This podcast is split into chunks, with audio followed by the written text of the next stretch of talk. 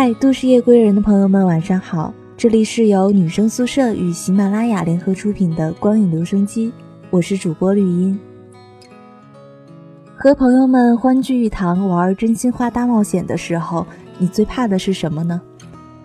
一直觉得大冒险没什么难的，不管是当众扭秧歌，还是去找邻桌陌生人要电话，都只是让人感觉害羞和尴尬而已。只要脸皮厚一点，也没什么大不了的。我是更喜欢玩真心话的，因为可以在对在座这些朋友现有认识的基础上，再去窥探他们更多的秘密。当然，每个圈子的尺度不同，有人能聊到大尺度的话题，有的时候遇到不太熟的人不好下手，也只会问有过几人对象而已。可是，如果是跟小情侣一起玩这个游戏，一旦开始问，你和前任上次联系是什么时候？或者你男闺蜜有没有晚上送你回家过？这种问题，那很多人就要开始编瞎话了。此刻的气氛逐渐开始尴尬，涉及到道德尺度的秘密，一旦讲出来就让人很难堪。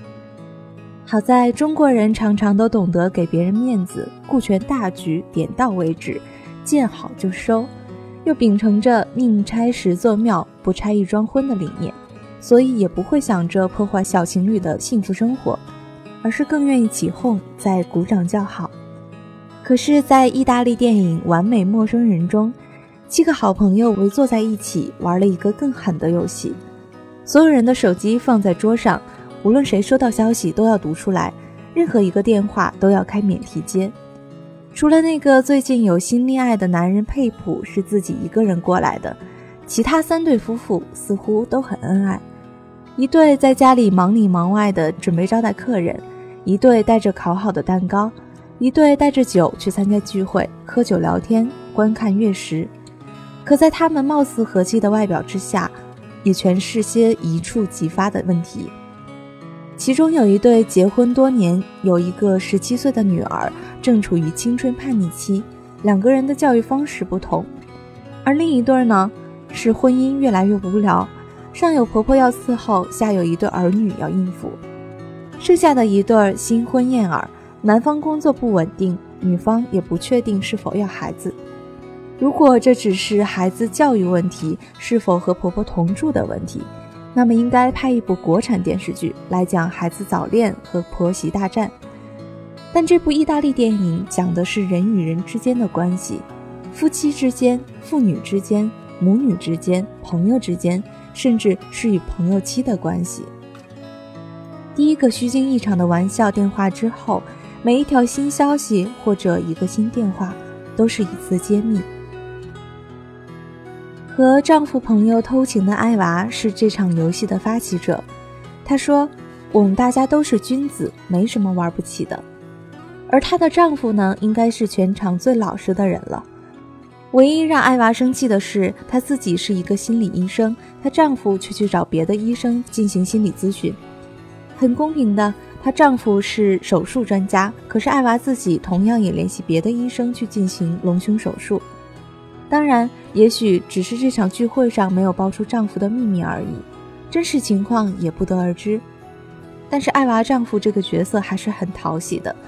因为在对待女儿早恋和初夜的问题上，他的行为堪称典范。和艾娃偷情的科西莫看到自己妻子还在和前男友联系，十分生气。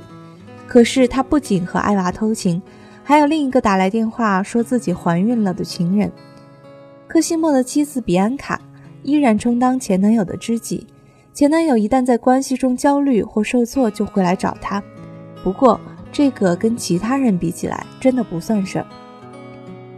来说一说莱勒和卡洛塔这一对的大冒险。莱勒是有情人的，他不想让别人知道，于是和单独赴宴的佩普换了一下手机，让他当替罪羊。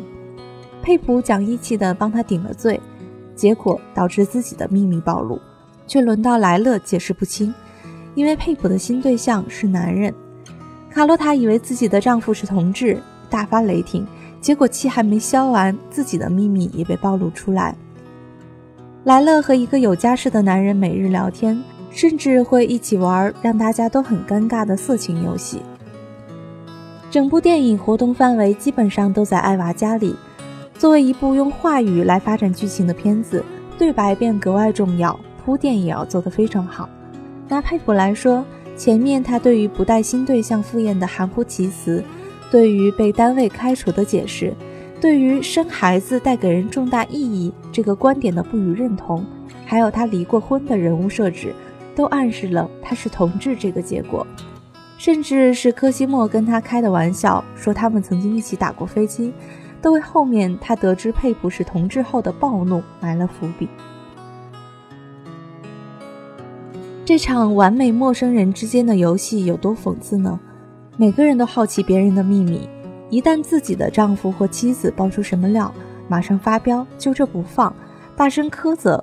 转眼间，自己的秘密却被爆了出来。上一秒还在苛视的人，立刻理亏。这也许就是我们生活中的每一个人。习惯性的站在道德制高点去评判别人，却很少以同样的标准来要求自己。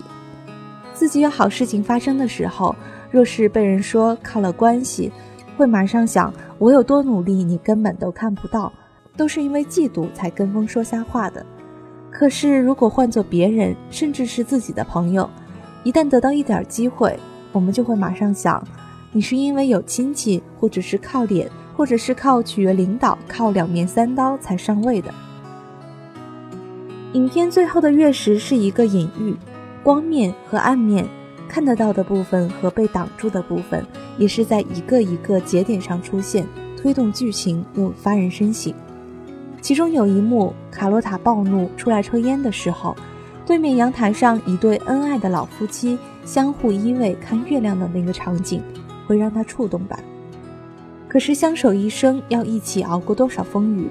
他们之间的背叛、隐瞒、分合，谁又会知道呢？人与人在一起确立亲密关系，不管是爱人还是朋友，都免不了要相互折磨的吧？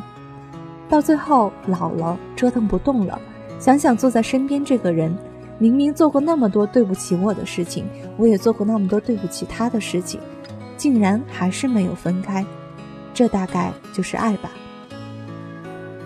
感情要如何维系？是像莱勒和卡洛塔那样通过负疚感呢，还是一边偷情和背叛，一边隐瞒和欺骗呢？心理上或生理上出轨了，是分还是合？这真是世纪大难题。而且感情这回事儿，还真的是听过很多大道理，却依旧处理不好吧？真心话或是大冒险？一步一步都是反转，所以这场游戏其实就是人生。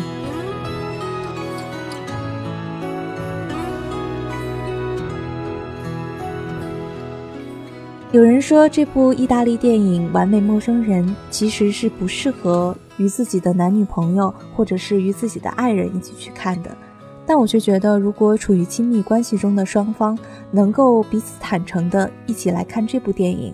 那么，在遇到类似的问题的时候，可能也会轻松解决吧。好了，今天给大家推荐的这部电影，希望你有空的时候可以去看一看。可以在节目下方留言告诉我你的感受。这里是由女生宿舍带来的光影留声机，我是主播绿茵，我们下期节目再见，拜拜。